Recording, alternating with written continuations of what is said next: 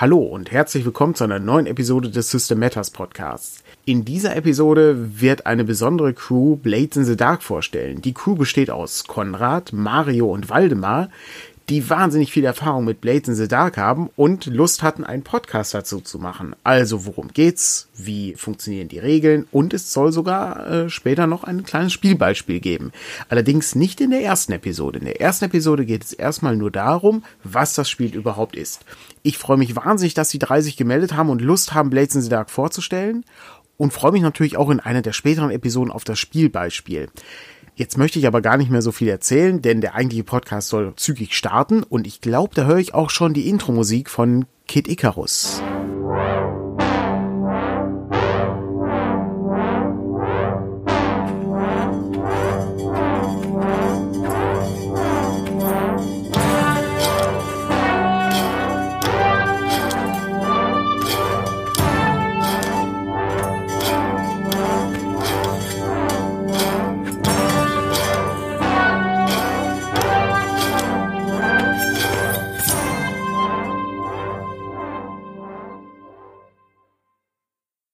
Herzlich willkommen zu einer neuen Episode von System Matters.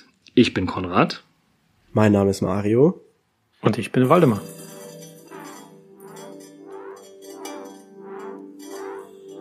Was einmal ein Land voller Schönheit war, liegt nach dem Kataklysmus, der die Sonne zerschmettert und die Tore des Totenreiches aufgestoßen hat, in ewiger Dunkelheit. In der kalten, nebligen Stadt Doskrol finden sich Eisenbahnen, Dampfschiffe, Druckerpressen, einfache Elektrik, Kutschen und aus Schornsteinen quillender schwarzer Rauch. Die Sonne ist zerbrochen, doch was funkelt in den Straßen von Doskwol sind Klingen im Dunkeln. Blades in the dark.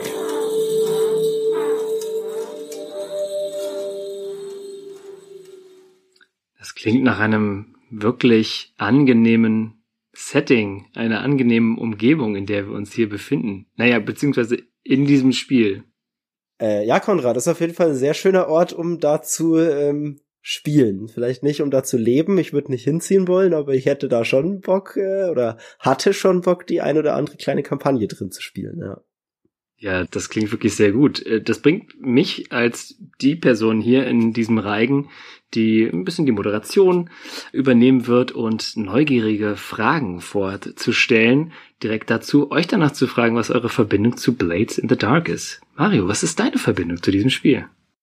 Ich wohne in Leipzig und bin bei einem Rollenspielbrunch vom lokalen Verein damit in Berührung gekommen. Da hat ein mittlerweile guter Freund das mal angeboten und ich habe mitgespielt und wir haben uns dann connected. Wir haben dann erstmal lange Zeit Cthulhu gespielt, also was ganz anderes. Aber der hatte damals schon den Kickstarter unterstützt und so eine der frühen Playtest-Versionen mitgebracht zu diesem Rollenspieltreffen. Und ja, da bin ich damit in Berührung gekommen und seitdem bin ich einfach Fan, find's großartig. Es ist so eine kleine Offenbarung für mich gewesen, vor allem was das Spielleiten angeht. Und ja, netterweise wurde ich, glaube ich, von dir gefragt, ob ich hier ein bisschen was dazu erzählen kann und das mache ich doch gerne. Ja, sehr schön. Und wir haben noch eine weitere Person im Bunde. Den Namen habt ihr schon vernommen. Waldemar. Waldemar und Blades in the Dark. Was ist das für eine Verbindung? Ich bin einfach nur ein riesengroßer Fan. Bin ja auch durch dich gefragt worden, weil ich ein bisschen Spielerfahrung habe. Ja, aber ursprünglich bin ich durch unsere Freunde vom 3W6 Podcast auf das Spiel aufmerksam gemacht worden und es hat mich von Anfang an gepackt.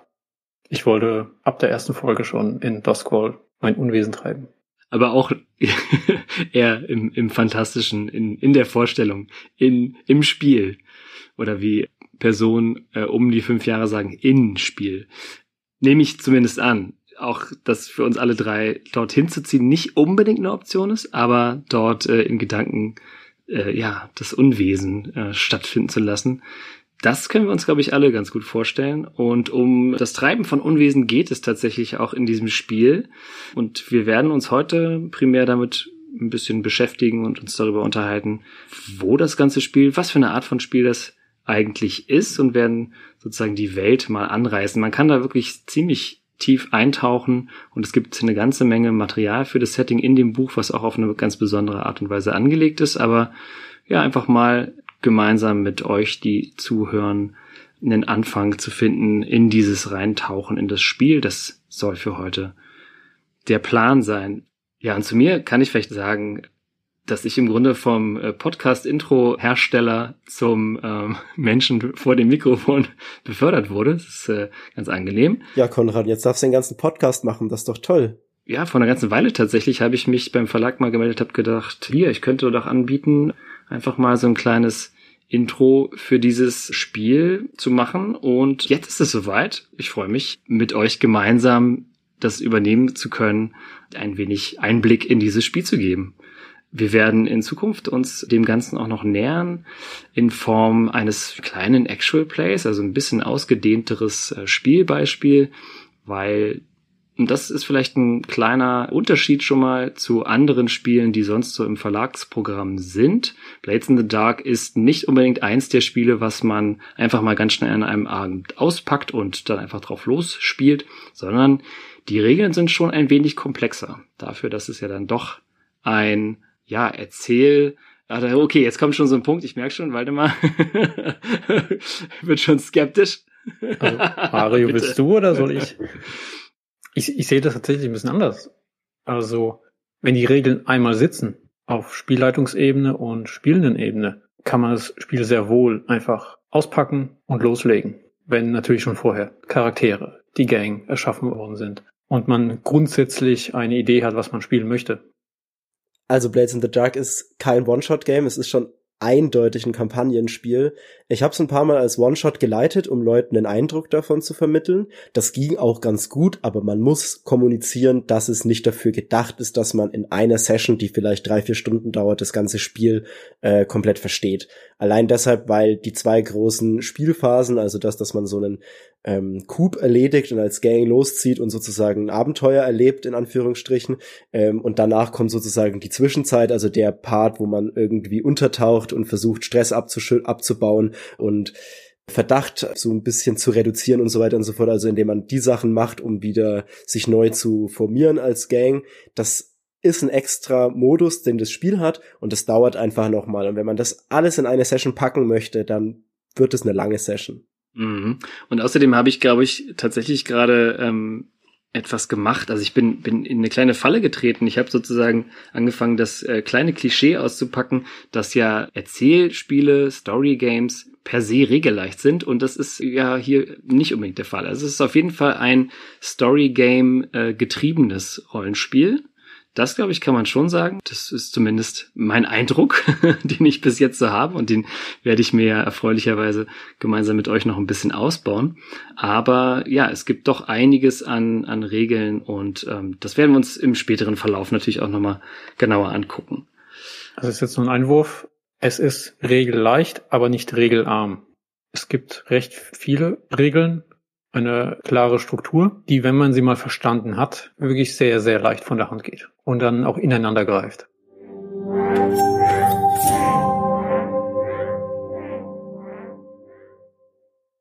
Dann stelle ich doch an der Stelle mal die Frage, was ist denn Blades in the Dark? Es ist ein Rollenspiel offensichtlich, aber was gibt es weiteres dazu sagen? Mario. Einiges könnte man dazu sagen. Aber ich glaube, also um so ganz klar auf den Punkt zu bringen. Man spielt eine Gang, bestehend aus VerbrecherInnen, die sich gemeinsam auf den Weg machen, so aus der Gosse ganz nach oben zu wollen. Und zwar halt im kriminellen Milieu.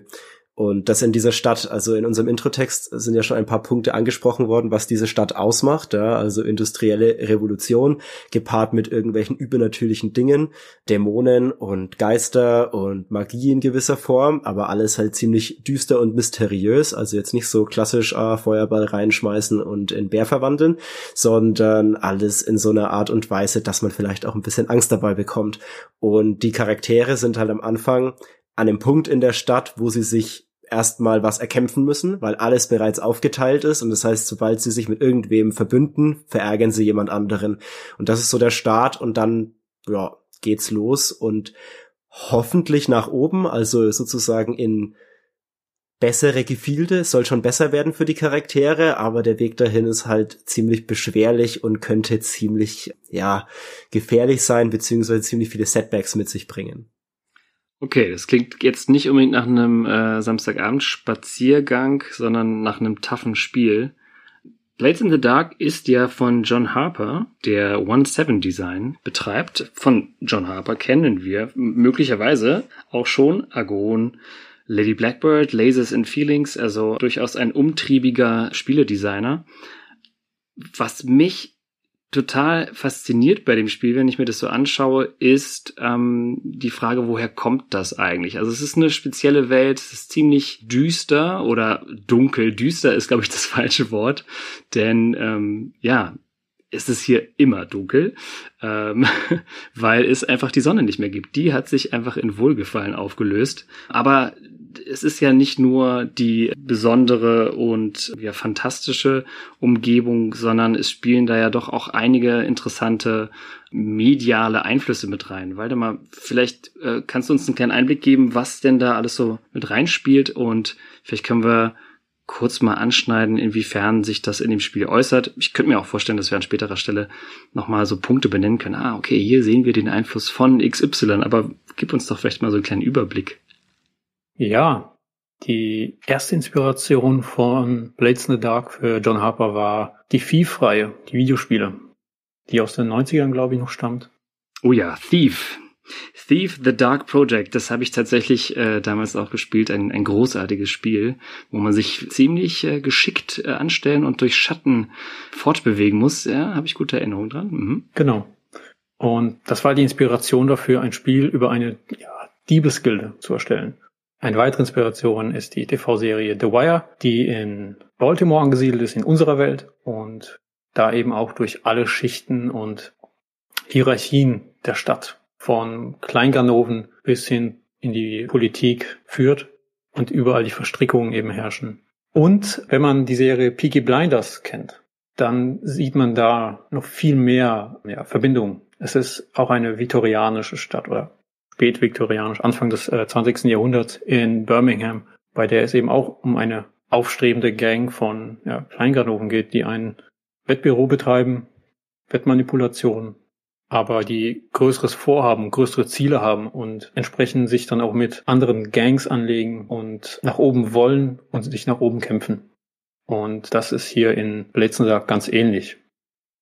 Eine weitere Inspiration, auch ein weiteres Videospiel, ist die Dishonored-Reihe von Arcane Studios. Da merkt man, wo der Name Duskwall oder Duskwall herkommt. Und da ist es ähnlich. Vom ganzen Setting, vom, auch mit der Magie, die ein bisschen, ja, nicht so klassisch ist.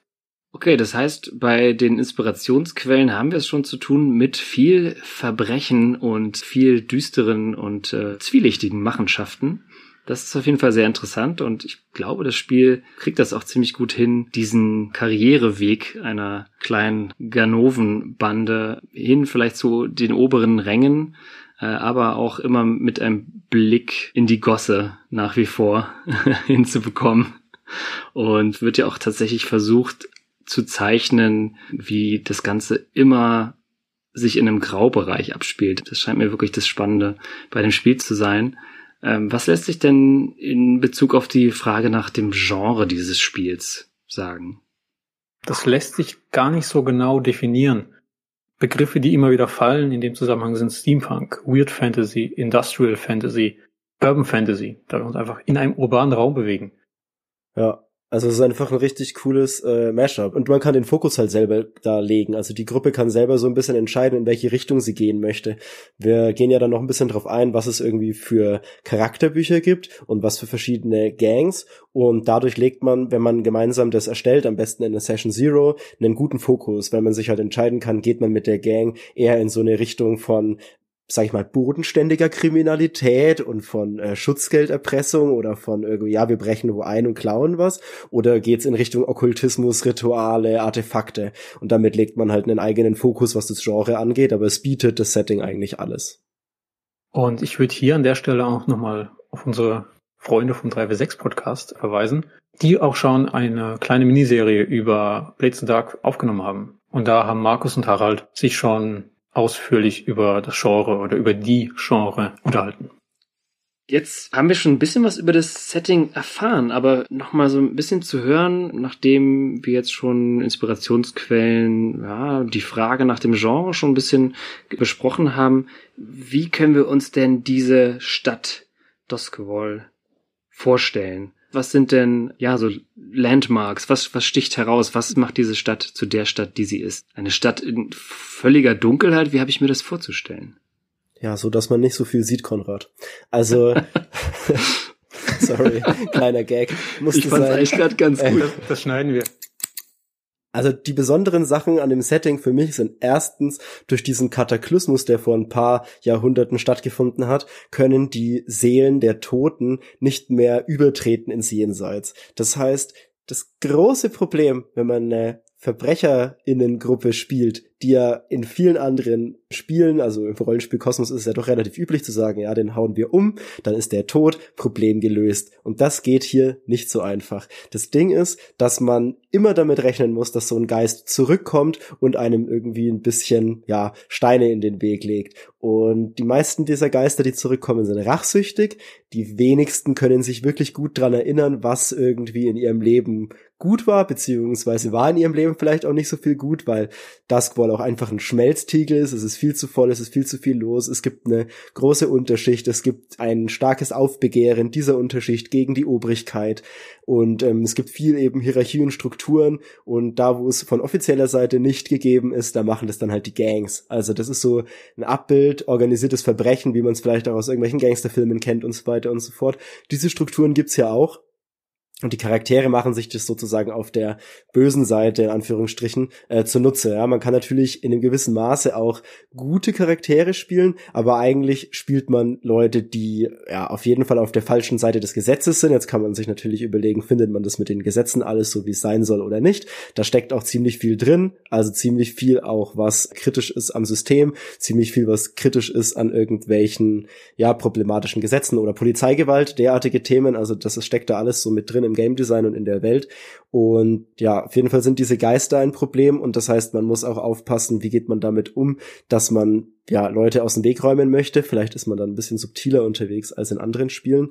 Und um die Geister abzuwehren, hat dieser Imperator, der nicht so genau definiert ist, irgendwann mal Schutzzauber gewirkt. Und als die angefangen haben zu verblassen nach ein paar Jahrhunderten, hat er angeordnet, dass alle Imperiumsstädte sogenannte Blitztürme beziehungsweise so Mauern um ihr Gebiet errichten, die verbunden sind durch diese Blitztürme. Und diese Elektrizität, die angetrieben wird durch dieses Leviathanblut, äh, also durch dieses Elektroplasma, dass die Wal, also es sind ja eigentlich keine Wale, aber die Leviathane sind im Prinzip überdimensionierte große dämonische Wale. Da wird rausgefahren auf die leere See. Diese, ähm, diesen Wesen wird Blut abgezapft und daraus wird dann das raffiniert, dieses Elektroplasma, und damit werden diese Blitzzäune angetrieben. Und damit werden die Geister draußen gehalten und die Leute können sich sozusagen innerhalb der Stadtgrenzen einigermaßen sicher fühlen.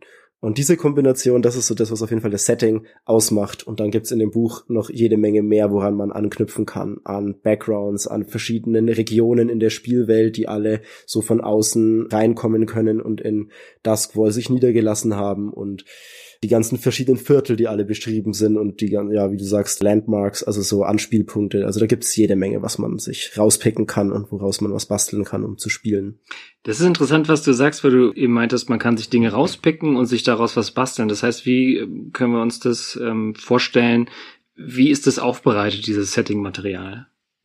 Es ist in Anführungsstrichen eine riesengroße Liste mit Prompts, die teilweise sehr konkret ist und teilweise sehr viel Platz einfach übrig lässt. Also man hat sehr konkrete Stadtviertel, man hat eine Stadtkarte, man hat all diese Möglichkeiten zu sagen, das ist hier, das ist da, das ist dort, aber man fühlt sich dadurch halt nicht eingeengt. Also mir ging es früher bei manchen Sachen, so offizielle IPs, wenn man irgendwas gespielt hat, wo man sagt, ah, das ist der Kanon, ja, und diesen Kanon, den muss ich jetzt einmal auswendig lernen, damit ich in dieser Spielwelt spielen kann. Und das ist in Blades auf jeden Fall nicht so. Also ich habe das auch gerade noch mal vor mir im PDF. Es gibt halt irgendwie auf Seite 244 so eine eine kurze Geschichte Duskwalls da steht dann einfach nochmal klar und deutlich drin, so das ist äh, so der grobe Ablauf, ähm, das sind die Kulturen, das sind die Sprachen. Also man hat ganz viele Anhaltspunkte, aber man kann damit sehr frei agieren. Und gerade wenn ich als Spielleitung sage, mich interessiert eben in der Stadt ein bestimmtes Viertel, mich interessieren bestimmte Charaktere. Die meisten Charaktere sind eigentlich auch nur mit drei Charaktereigenschaften und irgendwie einer Beziehung zu einer anderen Fraktion oder zu anderen Leuten innerhalb der eigenen Fraktion dargestellt. Und das kann man halt sehr frei einsetzen und dann ja, kann man einfach damit machen, wonach einem ist. Und das ist ziemlich cool. Klingt auf jeden Fall nach einem sehr spannenden Baukasten, um eine immer dunkle, sehr, sehr bedrohliche Spielwelt zu schaffen. Und man hat nicht so eine Lore-Last, sondern äh, hat eher Möglichkeiten, sich anregen zu lassen. Klingt auf jeden Fall extrem evokativ. Ja, also man etabliert auch einfach enorm viel gemeinsam. Das ich hatte mal einen One-Shot, wo ich mit Leuten gespielt habe, da waren auch zwei dabei, die noch nie irgendwie ein Rollenspiel gespielt haben. Und wir haben am Anfang so erklärt, ja, es ist industrielle Revolution, es gibt dies, es gibt das, also so als grobes Verständnis von der Spielwelt. Und die eine Spielerin meinte dann irgendwie, ja, kann ich da jemanden abhören? Weil wir ja in so einem, also das war so ein leicht investigatives Ding oder beziehungsweise die sind investigativ angegangen. Und ein anderer Mitspieler meinte so, nein, hier gibt's ja keine Abhörwanzen, das ist ja ein fantastisches, mehr oder weniger mittelalterliches Setting. Und dann meinte ich als Spieler, Spielleitung halt, naja, du kannst dir ja irgendwas überlegen, wie das gehen kann. Also mit Magie kannst du ja alles Mögliche erklären. Und haben wir uns darauf geeinigt, dass es irgendwie magische Edelsteine gibt, in denen du ein Echo von der Situation auffangen kannst, wie so ein Geisterecho. Und das kannst du dann einfach irgendwo, also kannst diesen Edelstein irgendwo platzieren, der zeichnet das auf in so einer Art Geisterebene und du kannst danach hingehen, diesen Stein abholen und das wie so eine Art Hologramm in Anführungsstrichen Revue passieren lassen und dir den Ton vielleicht leicht verzerrt anhören. Und na, dann sieht es so aus, wie wenn aus aus R2D2 plötzlich Princess Leia rauskommt und dir eine Nachricht überbringt. Und das war halt so, ja, es ist ein grober Rahmen gegeben, aber du kannst mega viel damit machen, wenn du dich drauf einlässt und wenn du eben Play to Find Out spielst. Also dich als Spielleitung sozusagen drauf einlässt, was die Spielenden mitbringen.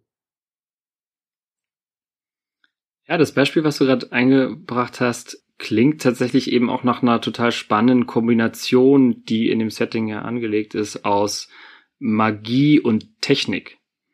Also dass Elektrizität äh, über das dämonische Blut riesiger Wahldämonen oder riesiger Wahlwesen gewonnen wird, ist eben nicht unser 0815 Fantasy Setting und auch eben aber auch nicht das äh, 0815 Urban Fantasy Setting, sondern es ist ja, wie du schon von gesagt hast, ein interessantes Gemisch an, an Genre Elementen, was da zusammenkommt. Ich glaube, hier würde ich noch mal gern den Rahmen, den wir eben ja schon angesprochen haben, den Mario schon sehr schön erklärt hat, noch mal da ein bisschen drauf eingehen, aber auf einer höheren Ebene. Wir erzählen in Blades in the Dark keine Geschichten darüber, wie wir die Welt retten oder wie wir die Welt wieder aus der Finsternis befreien. Wir erzählen Geschichten darüber, wie wir eben in diesem sehr engen Rahmen, in dieser eingegrenzten Stadt uns bewegen und wie wir da versuchen, nach oben zu kommen. Wir versuchen, erzählen Geschichten in diesem Rahmen, der uns einerseits durch die Lore, durch das Setting gegeben wird und andererseits durch die Regeln, die uns ganz klar vorgeben, was wir können, aber wie wir etwas können, was wir damit anstellen, ist uns als Spielgruppe überlassen. Das sehe ich auch als Stärke von Blades in the Dark, da wir ein recht konkretes Setting haben mit sehr konkreten Regeln die uns dahingehend auch unterstützen, in dieser begrenzten Stadt uns zu bewegen und unsere Geschichte darin zu erzählen oder herauszufinden, was unsere Geschichte da drin ist. Und eben, ja, wie es Mario schon gesagt hat, wir haben zwar Prompts, die uns inspirieren sollen, aber wie wir die dann tatsächlich im Spiel umsetzen, ist in jeder Spielgruppe anders und individuell. Du hast jetzt gerade eben gesagt, wir kriegen in Blades in the Dark Regeln an die Hand, mit denen wir schauen, was wir denn eigentlich machen können. Das bringt mich zu der Frage, wen spielt man denn in diesem Spiel und was können diese Charaktere und diese Gruppen? Es gibt verschiedene Gangs, also Gangtypen. Es gibt Attentäter, Haudegen, Kultisten, Phantome, Schieber und Schmuggler.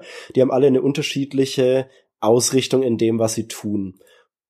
Die Attentäter sind Auftragsmörder, das steht da klein daneben. Da geht es also tatsächlich darum, dass man dieses komplexe Thema von Mord, was ja problematisch ist wegen der Geister, dass man sich damit auseinandersetzt. Das heißt, da muss man sich dann gut irgendwie überlegen, wie man damit umgeht, dass man dann in der Fiktion Mittel und Wege finden, den Geistern Herr zu werden. Die Haudegen sind eben das, was ich vorhin meinte, mit bodenständiger Kriminalität, also Söldner und Totschläger, wie es hier schön formuliert ist, sind also sozusagen Leute, die sich anheuern lassen, um mit Gewalt Probleme zu lösen, was man ja im echten Leben nicht tun sollte, in diesem Spiel aber durchaus vorkommt. Und die Kultisten sind Anhänger einer vergessenen Gottheit. Das ist die Gang, die das Spiel am ehesten in so eine okkulte Richtung schiebt. Hatten wir auch schon mal in einer kleinen Mini-Kampagne, die dann sehr schnell sehr abgefahren wurde, weil irgendwelche Dämonen in Laternen und irgendwelche verfeindeten Dämonen, die mit dem nicht gut konnten und so weiter und so fort, die Spielercharaktere dann, naja, manipulieren wollten und das Ganze ziemlich eskalativ wurde. Und dann haben wir noch die Phantome, Diebe und Spione, also das sind praktisch diejenigen, die so ganz klassisch äh, in den Schatten unterwegs sind und geheimniskrämerisch sind und die klauen wollen und Schätze sammeln wollen. Und die Schieber, Händler des Lasters, das sind welche, da geht's dann einfach darum, andere damit zu versorgen mit dem Kram, den man da ran schafft. Ja, also die klauen wahrscheinlich genauso und auch, muss man dazu sagen, keine Gang ist davon ausgeschlossen, was anderes zu machen. Ja, also auch wenn du diese äh, Klopperbande spielst, die im Prinzip sich dafür anheuern lässt, irgendwo an der Tür zu stehen oder irgendwie eine Eskorte zu bewachen oder sowas, kann es natürlich sein, dass sie eine Truhe mit einer Sammlung sprechender Schädel, denen magische Energie innewohnt oder so, dass da dann irgendwas passiert, weil meistens passiert irgendwas bei diesen Coups. Und dementsprechend ist man dann natürlich auch mit denen oft mit okkulten Dingen konfrontiert oder man als Assassin muss man trotzdem irgendwo einbrechen und was klauen, weil man ja irgendwie, weiß ich nicht, eine besondere Klinge braucht, um einen besonderen Antagonisten attackieren zu können oder so. Also das überschneidet sich dann alles. Und als letztes haben wir noch die Schmuggler. Die wollen dann eben Dinge von A nach B bringen. Also auch hier geht's einfach um illegale Güter, die vielleicht ja, am Zoll vorbei aus Duskwall raus oder nach Duskwall rein sollen ich sag mal so, die haben auch ein bisschen unterschiedliches Komplexitätslevel, weil manche Sachen wirken so beim ersten Lesen einfacher oder eingängiger. Die Schieber und die Schmuggler, da muss man sich dann schon ein bisschen eher überlegen, was will man denn mit der Gang machen? Also was für eine Art von Verbrechen auf welcher Ebene, ja? Also wie bodenständig will man eben reingehen? Will man selber irgendwo einbrechen und was klauen oder will man, sage ich mal, eine Handelsroute etablieren? So, das sind so ein bisschen verschiedene Spielziele, die sich die Gruppe da einfach selber setzt. Und auch hier, wie Mario es ja schon gesagt hat, als Schmugglergang sind wir nicht nur aus Schmuggeln beschränkt. Die Charakterbücher oder Gangbücher in dem Fall sollen auch nur wieder einen Rahmen vorgeben, in dem sich die Gruppe bewegen kann und auch daran orientieren kann, damit alle ungefähr ein gemeinsames Verständnis vom Spiel haben. Ja. Und die Charakterbücher, die umfassen den Bluthund, den Emissär, den Flüsterer, den Lauerer, den Schnitter, den Schröpfer, die Spinne und auch da können wir noch mal kurz gucken, was die alle machen.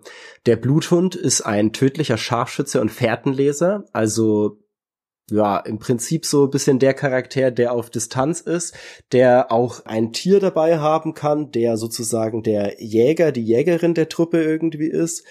Dann haben wir den Emissär, ein raffinierter und manipulativer Spion, der sozusagen das Gesicht der Gruppe ist und interagiert und die sozialen äh, Dinge aushandelt und auch immer mal einen Plan mitbringt, wobei dafür die Spinne besser ist, aber zu der kommen wir noch. Dann haben wir den Flüsterer. Das ist die Person in der Gruppe, die am ehesten übernatürliche Talente hat. Allerdings auch alle haben die Möglichkeit, mit den Geistern äh, zu interagieren und irgendwie mit Artefakten und so weiter und so fort. Nur ist der Flüsterer derjenige, der das sozusagen von Haus aus erstmal am besten kann und der dafür vorgegeben ist. Und deswegen steht da auch dabei ein Medium und Meister des Arkanen. Dann haben wir noch den Laurer, einen heimlichen Eindringling und Dieb. Also das ist dann derjenige, der sich wirklich so von Hausdach zu Hausdach schleicht und irgendwo eindringt und ungesehen wieder davonkommt.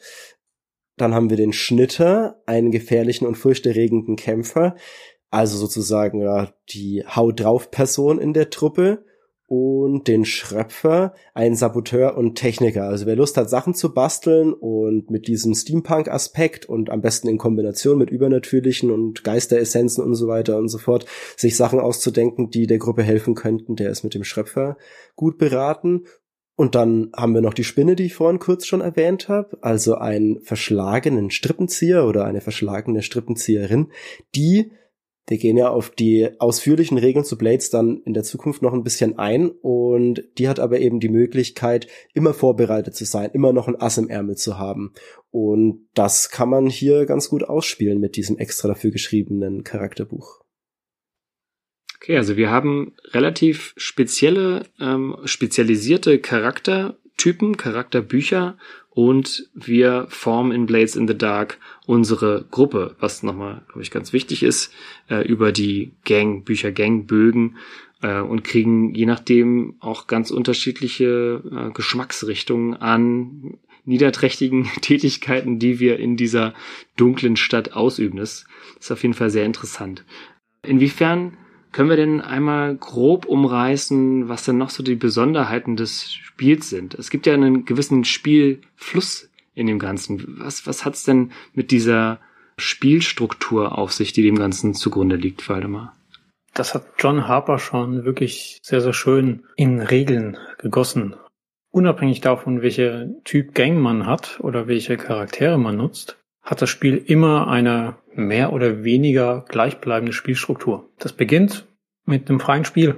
Wir haben da freies Charakterspiel, nicht unbedingt mit Würfelaktionen. In dieser Phase findet die Gang heraus, was ist unser nächster Coup, um darauf dann ein bisschen vorzubereiten. Informationen sammeln ist so hier so das, das Typische, das man aus anderen Spielen oder anderen Medien kennt. Man wählt ein Ziel, man wählt eine Vorgehensweise und dann geht es direkt in die Action. Das ist eben auch eine Besonderheit. Wir planen nicht großartig. Wir planen nicht stundenlang auf das Ziel hin und versuchen jede Information zu bekommen und unsere Ausrüstung darauf auszulegen, sondern wir legen das nur ganz grob fest und steigen dann mit dem Einstiegswurf direkt in die Action ein. Der Einstiegswurf gibt uns eine grobe Richtung vor. Wie gut sind wir vorbereitet? Oder wie schlecht sind wir vorbereitet? Wie gut ist unser Ziel vorbereitet? Und dann geht's direkt in die Action. Wir sind mitten im Coup. Wir müssen nicht planen, wie wir zum Ort kommen, sondern wir sind schon vor Ort. Wir sind gegebenenfalls schon direkt im Tresorraum. Wenn der Coup abgeschlossen ist, geht's in die Zwischenzeit. Egal, ob jetzt der Coup erfolgreich, weniger erfolgreich oder ein absoluter Fehlschlag war. In der Zwischenzeit müssen wir unsere Rechnung bezahlen. Also wir müssen vielleicht einer anderen Gang Schutzgeld zahlen oder für die Information etwas zukommen lassen. Wir haben vielleicht, je nachdem, wie der Coup ausging, bei den Blaurücken, also bei der Polizei oder bei anderen Gangs, weil die Blaurücke sind auch eine Gang, Verdacht erregt. Und auch in der Zwischenzeit ergeben sich dann bereits vielleicht schon neue Coups, Folgen des abgeschlossenen Coups, neue Ziele, neue Verwicklungen, und wir haben da die Möglichkeit, die Charaktere näher zu beleuchten. Oder, wenn es notwendig ist, dass die Charaktere ihre Wunden lecken können, ihren Lastern nachgehen können, ihrer Spielsucht oder anderen vielleicht moralisch zweifelhaften Hobbys nachgehen. Und danach geht es wieder zurück ins freie Spiel. Das ist vielleicht für den Anfang etwas ungewohnt, etwas unklar, hört sich irgendwie vielleicht nicht so attraktiv an, weil es eher doch eine Art Brettspiel erinnert. Aber wir haben immer wieder diese, diese gleichbleibende Struktur. Und wenn die auch einmal verinnerlicht ist, dann können wir auch ganz ohne Vorbereitung in ein Spielabend gehen, als Spielleitung. Ja, also das, was es attraktiv macht für mich als Spielleitung, ist, dass es halt, wenn du einmal die erste Session in Anführungsstrichen so ein bisschen vorbereitet hast, dass es danach ein absoluter Selbstläufer werden kann und in meisten Fällen, wo ich es geleitet habe, auch wurde. Also super, super, super automatisch.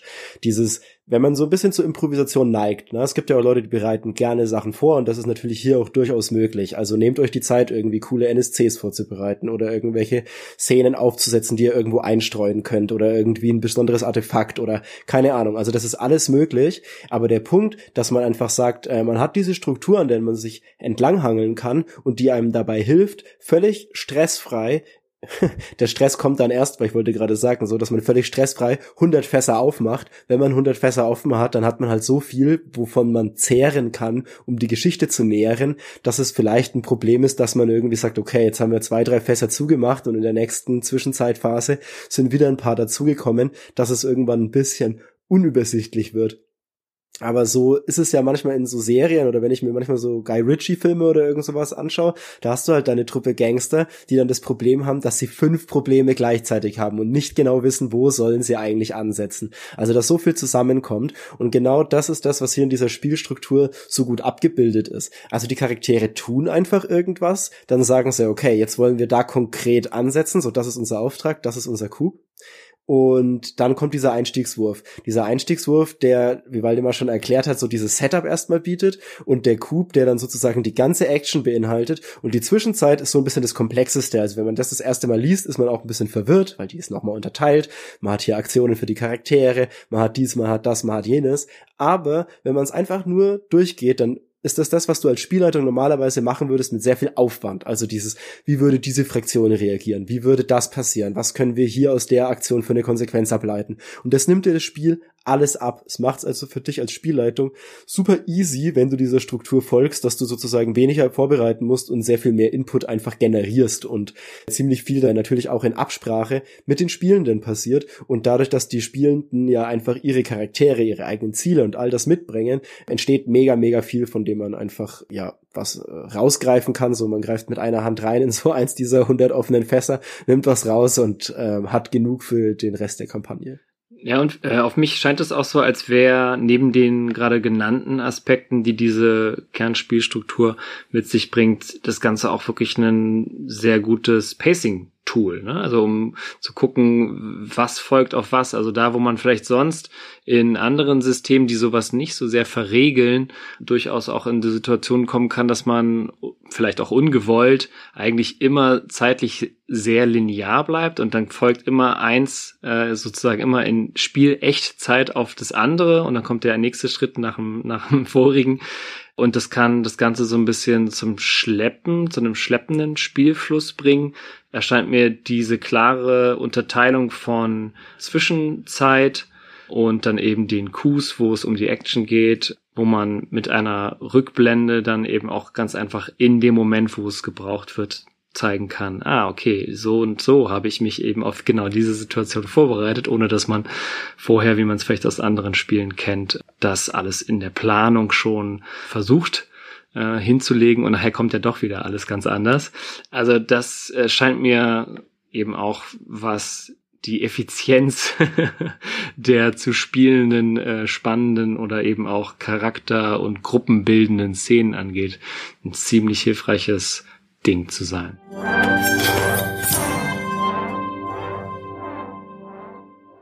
Ja, wunderbar. Ich glaube, dann haben wir so einen ersten spannenden Eindruck hoffentlich hier kreieren können für alle, die zuhören und haben damit einen Anfang gesetzt für eine kleine Podcast-Reihe zum Spiel Blades in the Dark.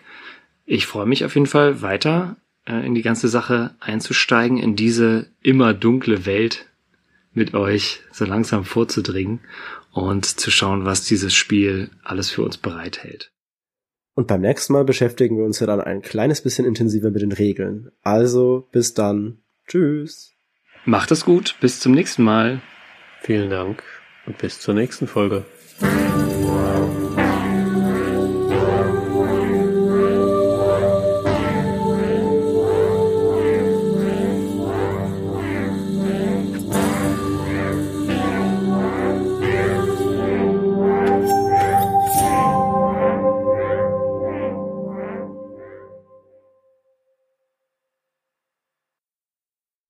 Musik in diesem Podcast stammt von Kid Icarus, den ihr natürlich als Konrad in diesem Podcast sicherlich schon erkannt habt. Freundlicherweise hat er auch Musik zu Podcasts wie Iron Sworn oder Brindlewood Bay beigetragen. Und falls ihr mehr von Konrad hören wollt, könnt ihr das auf seiner Webseite www.froggyrecords.de tun. Ansonsten sage ich Tschüss, empfehle aber nochmal kurz dran zu bleiben für etwas Cat-Content. Bis dann. Äh, ja, Genre ist ein guter Punkt. Das lässt sich Genre ist ein guter Punkt. Miau. Die haben die ganze Zeit geschlafen und jetzt ist hier geht's jemand wach. ähm, Scheiße. Genre ist. das ist einfach Blooper Real Gold, was hier gerade entsteht.